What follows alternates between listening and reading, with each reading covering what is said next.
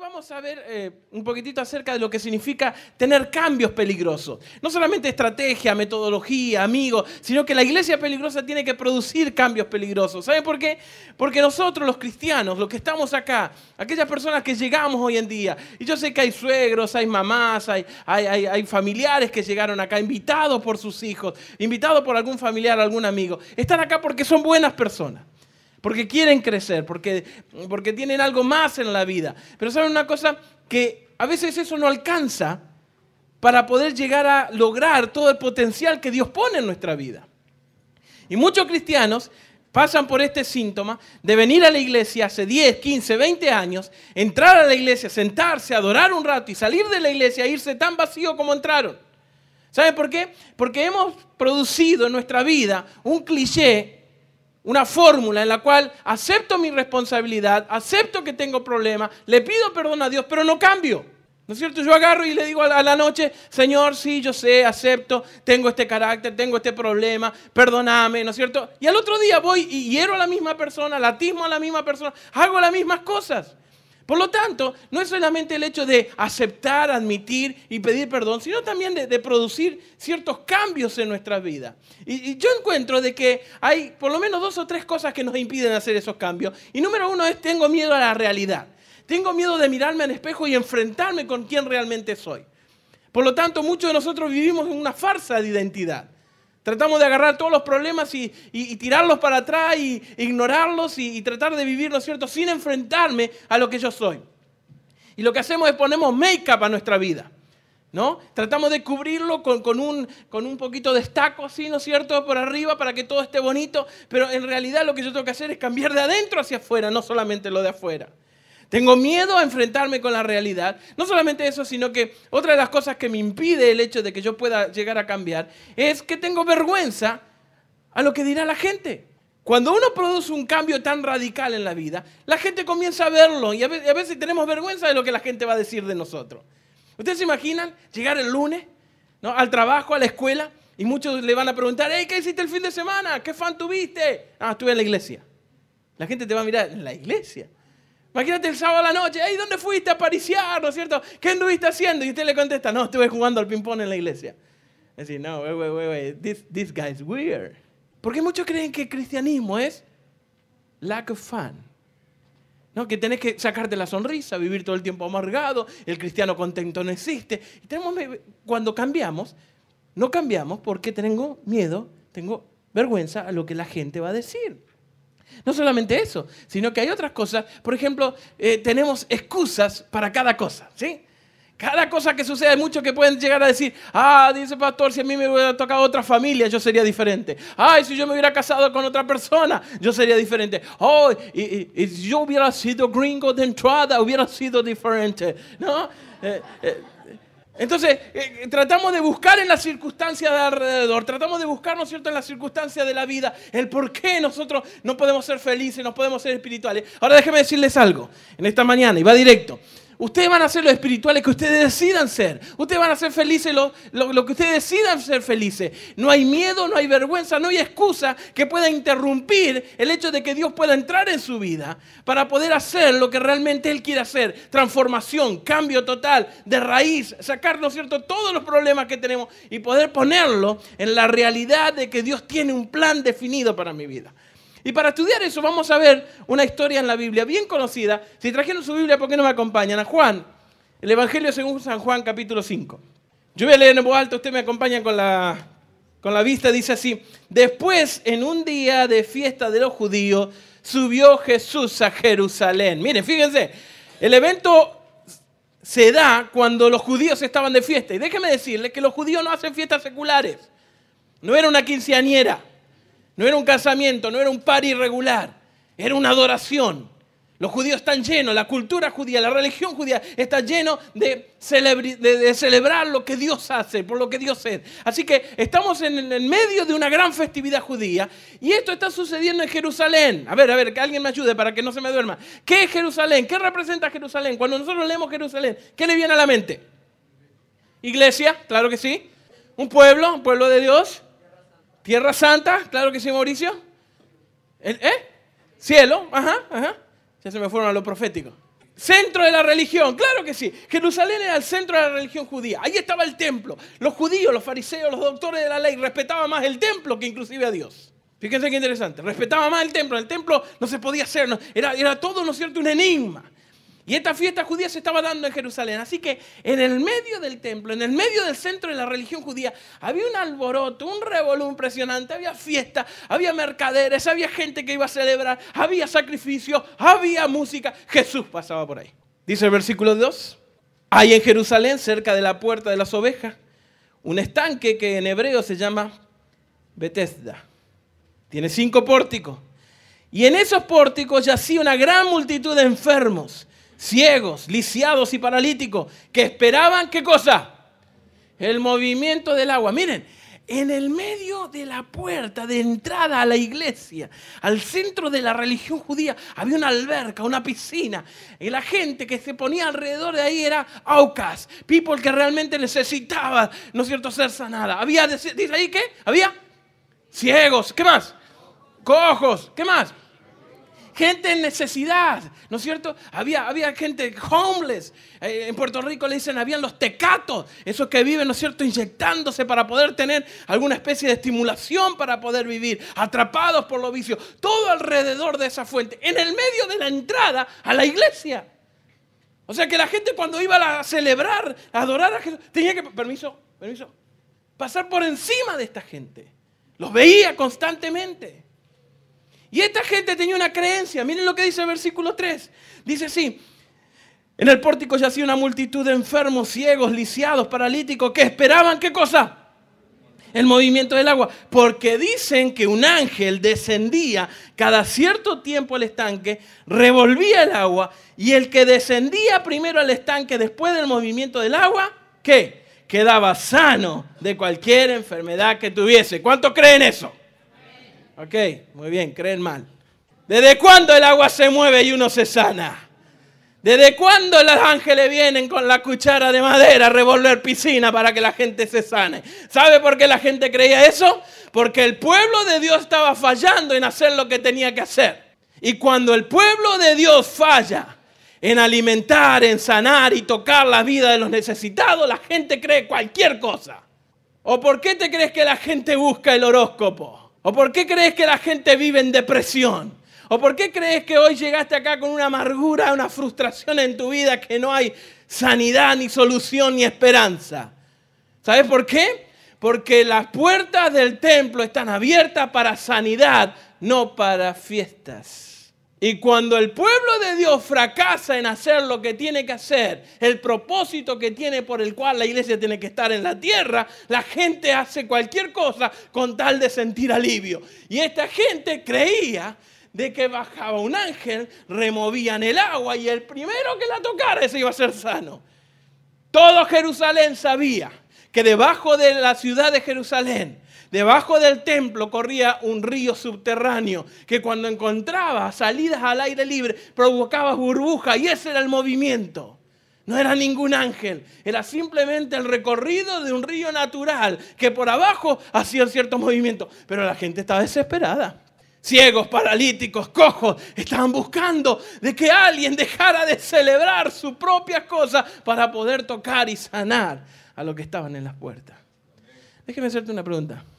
¿Cuándo fue la última vez que te encontraste con un ciego, un paralítico antes de venir a la iglesia? Como le pasó a Lucy. Discúlpeme, no, no, no, no estoy diciendo que sea, pero como le pasó a Lucy. ¿O estaba celebrando? Muy ocupado.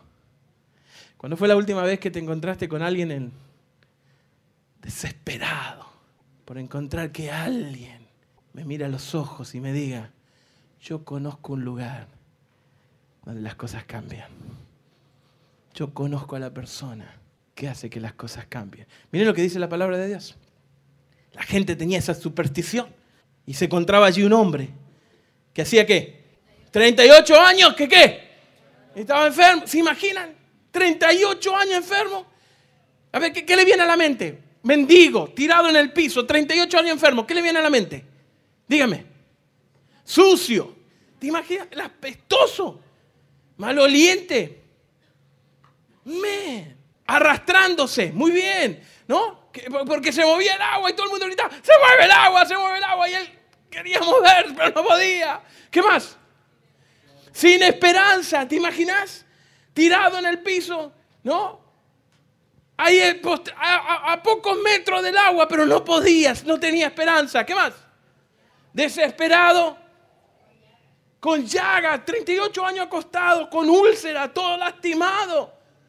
Yo me imagino que habrá hablado peste de su vida. Habrá hablado mal de Dios. Le habrá dicho, le habrá hecho complaint como muchos de nosotros le decimos, Señor, ¿por qué? ¿Por qué no me matas? ¿Por qué no me quitas la vida? No tiene sentido. ¿Para qué vivo? Alguna enfermedad, alguna desgracia en, nuestras vidas que nos hace a veces renegar de la vida. Yo, me imagino, no, no me identifico con, con este paralítico tirado 38 años. Miren, miren lo que dice la palabra de Dios. Es interesante, dice, se encontraba un hombre que hacía 38 años que estaba enfermo y cuando Jesús lo vio, de paso, ¿saben que la palabra de Dios dice un poquitito más? Dice, cuando Jesús lo vio acostado, en versículo 6, y sabiendo que hacía mucho tiempo que estaba así, le preguntó, miren qué interesante, Jesús lo vio y él sabía cuántos años hacía que estaba enfermo. ¿Sabes lo que significa eso? Que no importa el lugar donde estés, Jesús te conoce. No importa cuán bajo hayas caído, Jesús te conoce. No importa cuál sea tu enfermedad, Jesús te conoce. Él conoce tu nombre, Él conoce tu pesar, Él conoce tu dolor, Él conoce tus lágrimas. Él sabe exactamente en el momento en tu vida en el cual estás hoy. Y ¿saben qué es lo más interesante? Que Jesús mira más allá de lo que nosotros podemos aparentar. ¿Vieron cuando uno llega el sábado a la iglesia? ¡Hey! ¿Cómo estás? ¡Feliz sábado! Feliz sábado, aunque me estoy muriendo por dentro. ¿No? Así algo. ¿Y cómo estuvo todo? Bien, bien, bien. ¿Mm? Y llegamos con nuestra esposa, no sé, agarradita la mano así, ¿no? Pero mi hogar es un infierno, pero ahí estoy. Yo no sé si a ustedes les pasa, ¿no? Pero mis mejores peleas en, en casa son los sábados de la mañana, ¿no les pasa a ustedes? Uno se levanta y se empieza a arreglar, ¿no? Y empieza, el que empieza, ¿dónde está mi cinto? Y qué sé yo, búscalo porque si yo lo encuentro, ¿no? Y, y, y esto, y que aquello, y, no, y, dónde está esto, y que, el carro, que, aquel, que el, tráfico está, ¿no es cierto?, terrible, y vos venís todo así agitado y estás... Feliz sábado. ¿Sí? No han enseñado socialmente a aparentar, a mostrar algo para que, para que no muestre lo que está pasando por dentro, porque lo menos que vos querés es ser vulnerable, porque vivimos en una sociedad de chismosos, vivimos en una sociedad de daninos, vivimos en una sociedad donde el ser humano cada día se está poniendo más malo, más terrible. Yo, mi mamá me decía, yo no conozco otro animal que mate a otro animal de su misma especie como lo hace el ser humano. Es increíble. No queremos ser vulnerables, no queremos que, porque vulnerabilidad en nuestra sociedad es ser menso, ser tonto, ser débil. Venir y decirle, Elmer, orá por mí porque estoy pasando algo malo, es ser débil, es, ser poco espiritual. Entonces entramos en el cliché en el cual le decimos a todo el mundo, reconozco que estuve mal, Señor, perdóname, pero mañana te reviento otra vez porque sigo en la misma. Y el Señor dice, no podemos seguir así. Y fíjese lo que hace, sabiendo Jesús, Jesús conoce, Jesús te, te, no, te mira al corazón, Él te hace una radiografía total, no hay nada que puedas esconder, Él te desnuda totalmente a tal punto, ¿no es cierto?, de que todo lo íntimo tuyo está a sus ojos, no para criticarte, no para juzgarte, sino para darte la oportunidad de comenzar de nuevo, para poner su mano sanadora donde tiene que poner, para poner sus ojos de amor en el momento donde los tiene que poner, y entonces tú puedas encontrarte con el único, listen to me, con el único que te puede dar sentido a tu vida, que es Cristo Jesús. Pero resulta que Jesús, y me van a disculpar esta interpretación, hace una de las preguntas más estúpidas que yo vi en mi vida. Porque ve a este hombre, sabiendo que hacía 38 años que estaba enfermo, le pregunta, ¿querés ser sano? ¿Qué le hubieran contestado ustedes? No. Es como cuando jugamos, ¿no? Y, uno le pesica, ¿te duele? Y unas lágrimas sí te están cayendo. ¿Querés ser sano? Yo, me pongo a preguntar, ¿qué, ¿qué, pasó con que se le fue la onda? ¿Qué, qué? cómo hace esa pregunta? 38 años estaba acostado de ese tipo. ¿Cómo le va a preguntar si quería ser sano? ¿Saben por qué Jesús le preguntó eso? Porque Jesús estaba buscando si este hombre tenía la disposición a cambiar. Porque ¿sabe una cosa? Yo me puse a pensar lo siguiente. Este hombre dijo, para, para, para, para. Si Jesús me sana, tengo que trabajar. Si Jesús me sana, tengo que hacerme responsable de mi familia. Tengo que pensar ir a la iglesia. Tengo que vivir, ¿no es cierto?, como un ser normal, como un ser saludable. Pero sin embargo, acá estoy en una zona de confort. Pido limosna, vivo de lo que me dan, escucho el sermoncito de afuera, pero no hago nada. Así que la pregunta no era tan estúpida, era profunda. ¿Querés cambiar? ¿O querés seguir jugando a iglesia? ¿O querés seguir viniendo, calentando un asiento y después desapareces? ¿Querés cambiar? ¿Querés ser sano? ¿O te querés quedar tranquilo en el medio de la festividad, de la celebración de la gente? ¡Wow! Una pregunta fuerte. Porque este hombre por 38 años lo único que había hecho es vivir de la manga, vivir no pidiéndole a lo demás, viviendo contemplando todo. Y para mí era una pregunta tan profunda que era una respuesta sí o no, ¿no es cierto? Ahora fíjense lo que le responde este caballero. Él le responde, no tengo quien me introduzca en el estanque cuando se agita el agua. ¿Qué respondió? ¿Qué? Una excusa. Esta era una respuesta. ¿Querés ser sano? Sí. ¿Querés ser sano? No. Mira, ¿sabes qué? Escúcheme bien, iglesia, ¿eh? escúcheme bien. ¿Saben que yo, yo creo, discúlpenme que me metan en, el corazón de Dios, yo creo que Dios quiere una respuesta contundente hoy en día. ¿Querés ser sano? Yo, yo creo que Dios prefiere que yo le levante la vista y le diga, ¿sabe qué, Señor? Déjame en paz. Estoy bien así, no me venga, no, no, no me venga a entrar en el revolú de que hay que cambiar y que tengo que ajustar. Es, es, mucho mejor, ¿no es cierto?, sentarte en el televisor con el control remoto y decirle, Señor, no me hagas encontrar nada lindo porque si no, me quedo acá mirando televisión. ¿eh? Es mucho más fácil sentarte en la barra del bar, ¿no es cierto? Y agarrar la cerveza y decirle, Señor, que cuando me la ponga en la boca, que, tenga feo gusto porque me la tomo toda. Claro, es más fácil eso. O, ¿no es cierto? Están en la vidriera diciendo, Señor, sacame este, estas ganas de comprarme esos zapatos azules que me gustan mucho, porque si no te vas a quedar sin diezmo ni ofrenda. Claro, e, es que e, ese es el juego que nosotros le hacemos a Dios. ¿Tengo disposición a cambiar? ¿Tengo ganas de cambiar o estoy bien así? Por eso no quiero cambiar. Tengo miedo de encontrarme con esa realidad de que me acostumbré tanto a ser miserable, me acostumbré tanto a mirar lo negativo, me acostumbré tanto, ¿no es cierto?, a estar siempre deseando lo que no tengo, buscando lo que nunca voy a encontrar, que pierdo lo que tengo en el presente ahora. El ser humano hoy vive para el mañana, esclavizado por su pasado y muerto en el presente. ¿Querés ser salvo? ¿Querés que te sane? La respuesta era sí o no. Y el tipo agarra y dice, no, mirá, es que... Eh, eh, Mira, toda la gente que viene a la fiesta y nadie me mete al agua. Le empezó a echar la culpa a todos los demás. ¿Y saben qué? Es tan inútil pasar echándole las culpas a lo que va a suceder en las circunstancias. Porque las circunstancias nunca están en nuestro favor. Nunca voy a tener el control de las circunstancias. Las circunstancias son como un colchón. Si estoy abajo, me ahoga. Si estoy arriba, descanso. Por lo tanto, yo tengo que agarrar y vivir por encima de las circunstancias. Por lo tanto, yo tengo que agarrar y dejar que las circunstancias sean un problema de Dios. No me vengas a contar a mí cuán grandes son tus problemas. Vení a contarme a mí cuán grande es tu Dios. Porque si tus problemas son más grandes que Dios, vas a pasar el resto de tu vida sentado en la puerta a punto de sanarte, pero poniendo excusas. Entonces, Jesús lo que estaba haciendo era, estaba buscando no solo una disposición a cambiar, sino una disposición a actuar. Yo no sé cuántos de ustedes jugaron cuando eran chicos y no lo dejaban manejar, ¿no? Eh, si había algún tío, algún pariente o papá tenía un carro bonito, uno se subía arriba, ¿no es cierto? Y hace como que maneja, ¿no? Y en la imaginación del niño, ¿no es cierto? Va a 150 millas por hora, ¿no? Y va, y para cómo manejando con una mano, así bien canchero, ¿no? Bien cool, ¿no? Y lo peor de todo, ¿saben cuál es?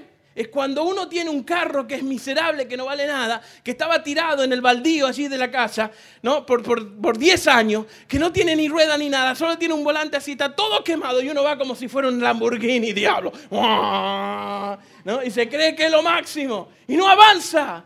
¿no? Y va a 150 millas por hora y saluda así, hey, what's happening? ¿no? Y no avanza y no avanza. ¿Saben que nosotros estamos jugando a veces a la vida y estamos ah, así creyendo de que vamos con un super modelo de vida? Pero el Señor dice, ¿sabes una cosa? Si tenés ganas de cambiar, let's do it. Vamos a movernos. Cuando esta noche vengas a hablar conmigo, no vengas a decirme, Señor, perdona mis pecados. Vení a decirme, Señor, cambia mi carácter. No vengas a decir, Señor, cambia mi circunstancia, quema a mi esposa, sácame de esta familia. Había algunos que estaban orando eso. Sorry. Ven al Señor y dile cuál es exactamente tu problema. Dile, Señor, yo tengo que pulir esta parte de mi carácter. Yo tengo que pulir. Deja de poner make-up. Y anda a lo profundo de tu corazón y comienza a escarbar y comienza a enfrentarte y decir, voy a actuar, no solamente tengo la disposición a cambiar, sino también a moverme. Y fíjense lo que le dice Jesús. Jesús le dijo, entonces levántate de tu camilla y anda. ¿Y saben qué interesante? Había varias opciones para este punto. Jesús podía... ¿Cuántos de ustedes creen que Jesús tenía el poder de sanarlo? ¿Puedo escuchar un fuerte amén? Ok, ¿cuántos de ustedes creen que Jesús tenía el poder de hacer lo que se le daba la gana en ese momento? Amén. Él podía haber agarrado, a ver, y dicho, uh, ¿sí o no? Y el tipo, y salía caminando. ¿Sí o no? Claro que sí. Él podía haber agarrado y haberle dicho, dame la mano, dame la mano, vente, fue para arriba o no. Sí, él podía haber, discípulos, ayúdenme, levántenlo. ¿Por qué no lo hizo? Ustedes saben por qué no lo hizo, no se hagan los locos. Él no lo hizo, ¿saben por qué? Porque uno tiene que dar el paso de fe, de moverte por encima del miedo, de las circunstancias, de la vergüenza, de lo que la gente va a decir, de lo que te gusta, de la zona de confort. Y aunque duela, dejar que el Señor te diga, levántate, toma tu camilla y anda. ¿Y saben qué? El Señor estaba buscando ahora si había disposición a seguirlo. No solamente disposición a cambiar, no disposición a actuar, sino a seguir. Nosotros somos buenos empezadores, pero a la mitad del camino nos damos por vencidos. Empezamos la dieta y al segundo día nos olvidamos. Comenzamos, ¿no es cierto?, a hacer ejercicio y al tercer día nos cansamos. Comenzamos a leer la Biblia y a los tres minutos que estamos leyendo, ¡pum!, nos quedamos dormidos, ¿sí o no? A ver si por osmosis me entro. Mm. Entonces, venimos a un tema, una canción nos toca y nos emocionamos y decimos, aleluya, gloria a Dios. Y salimos afuera y nos olvidamos todo. Y mañana vamos a odiar a los estadounidenses porque juega contra México. Entonces el Señor le dice, no, para, para, no es solamente el hecho de que, de que yo te sane, no es el hecho de que yo ponga la mano y haga el milagro, porque eso no es problema. You can count on that. El punto es, are you gonna follow me? Are you gonna go with me? Are you gonna keep it up with me? Me vas a hacer. El Señor podía haber cualquier otro elemento, pero Él le dijo: levántate, toma tu camilla y anda. Porque, ¿saben qué? Escuchen esto. Nunca esperes un milagro divino cuando Dios espera esfuerzo humano. Porque Dios combina el esfuerzo humano con el toque divino. Para que vos también tengas parte y tengas sepas de lo que está pasando en tu vida. Fíjense qué interesante. Miren, sigan leyendo conmigo. Versículo 8, Jesús le dijo, levántate, toma tu lecho, tu camilla y anda. ¿Qué dice la primera frase? Versículo 9. ¿Y qué? En el acto, en el acto ese hombre quedó qué? Sano. Escúchenme bien. Regáleme cinco minutos de atención. ¿Cuándo fue la última vez que tu corazón palpitó tan fuerte que sentiste la presencia de Dios en tu vida? ¿Cuándo fue la última vez que temblaste porque sabías de que Dios estaba haciendo un milagro en tu vida? ¿Cuándo fue la última vez que se te aflojaron las piernas y caíste desplomado delante de la presencia de Dios porque la santidad de Dios estaba produciendo un cambio en tu vida? Pues si eso no ha pasado últimamente, probablemente estás a la puerta del templo, acostado por 38 años. Pero tenemos un problema. En el acto dice, este hombre quedó sano, pero aquel día era sábado. Y entonces los judíos decían al que había sido sanado, versículo 10, hoy es sábado, eso no se permite. ¿Cómo te vas a sanar en sábado? Y mucho menos llevar tu camilla. ¿Sabes lo que pasa? Cada vez que vos des un paso adelante para tu vida espiritual, va a haber gente satánica que te va a tirar abajo. Va a haber gente satánica que te va a querer invitar a hacer cosas malas, a volver a los hábitos. Cada vez que Dios se introduzca en tu vida y haga un milagro, siempre va a haber gente alrededor que va a abrir su boca, inspirada por el diablo, para que vos pierdas de vista quién te sanó, para que vos pierdas de vista el hecho de celebrar tu sanidad y puedas mirar otra vez para atrás y te va a decir, ah, que te sanaste, que estás sobrio, que dejaste sus hábitos. No, güey. Fíjate lo que está pasando por ahí. Y dice la palabra de Dios que ese día era sábado y por lo tanto los judíos se, ponieron, se pusieron bravos. Y él respondió, el que me sanó, él mismo me dijo, toma tu camilla y mete, versículo 12. Y entonces le preguntaron, ¿y quién te lo dijo? Y el que había sido sanado no sabía quién era, porque Jesús ya se había ido. Pero acto seguido, dice, el hombre se fue a celebrar al templo. ¿Saben gente? Lo mejor que uno puede hacer cuando está en la presencia de Dios es celebrar. Cuando el Señor te toca y comienza a hacer la sanidad, lo mejor que puedes hacer es abrir tu boca para decirle, Señor, gracias. Por eso yo les pregunté, ¿cuánto tuvieron una semana de perro? ¿Cuánto quieren darle la gracia a Dios por esa semana de perro? Porque en ese medio de esas circunstancias, de esos problemas, es donde Dios actúa y te da libertad. Había una, una aldea cuyo rey era conocido por ser sumamente cruel y salvaje. El pueblo, todo lo de alrededor del castillo del rey, eh, sabían que era mejor morir que caer presos en manos del rey. Él tenía la fama de que la muerte era mejor que cualquier cosa que estar en la presencia de ese rey.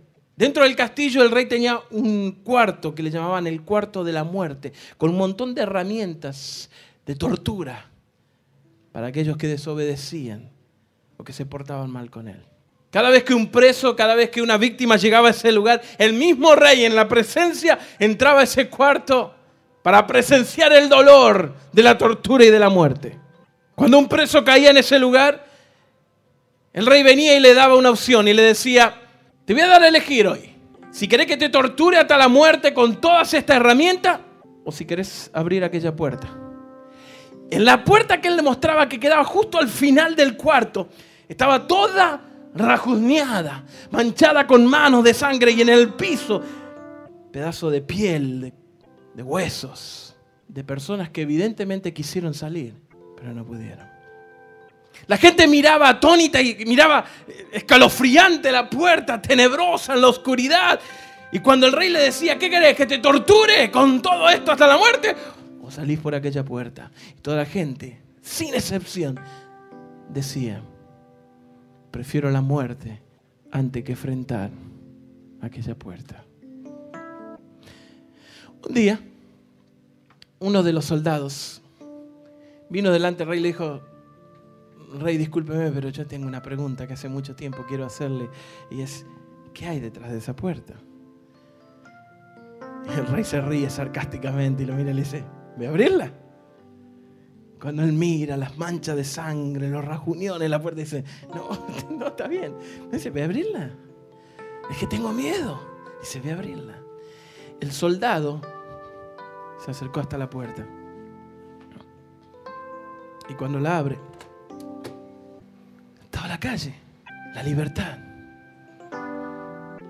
Pero nadie la había elegido. Porque tenía miedo. Porque tenía vergüenza porque no le dio el valor a actuar por encima del miedo para dejar que Dios controle su vida. No tenía el valor de salir del asiento del que maneja y dejárselo a Dios. No tenía el valor. Preferían morir, preferían vivir torturados a salir por la libertad. Yo sé que hay gente así esta mañana acá, que ha vivido por mucho tiempo en iglesias seguras, que ha vivido por mucho tiempo con miedo y vergüenza a hacer el cambio necesario y ha hecho make-up. No comas, no te vistas, no compres. Que ha tratado, ¿no es cierto?, de, tapar y de, de poner ungüento en esas heridas, yendo a la iglesia, manteniendo algunas reglas. Yo sé que hay gente así acá. Yo sé que hay gente así acá que no ha tenido el valor de pararse y abrir la puerta. Yo quiero darte esta oportunidad en esta mañana de que puedas abrir la puerta y encontrarte con la verdadera libertad. Probablemente cuando abras la puerta te vas a encontrar con algo que no te gusta de vos. Probablemente cuando abras la puerta te vas a encontrar con un pasado que te sigue persiguiendo. Pero cuando abra la puerta, la luz que irradia la justicia de Jesús te va a enseguecer tanto que vas a poner tus ojos y tu vista en Él y te vas a olvidar de lo que pasó, te vas a olvidar de la cedida y vas a tener la oportunidad hoy de comenzar de nuevo. Porque el Dios en el cual yo creo es un Dios de oportunidades. Hay alguien que le quisiera decir a Jesús en esta mañana. Señor, quiero abrir la puerta.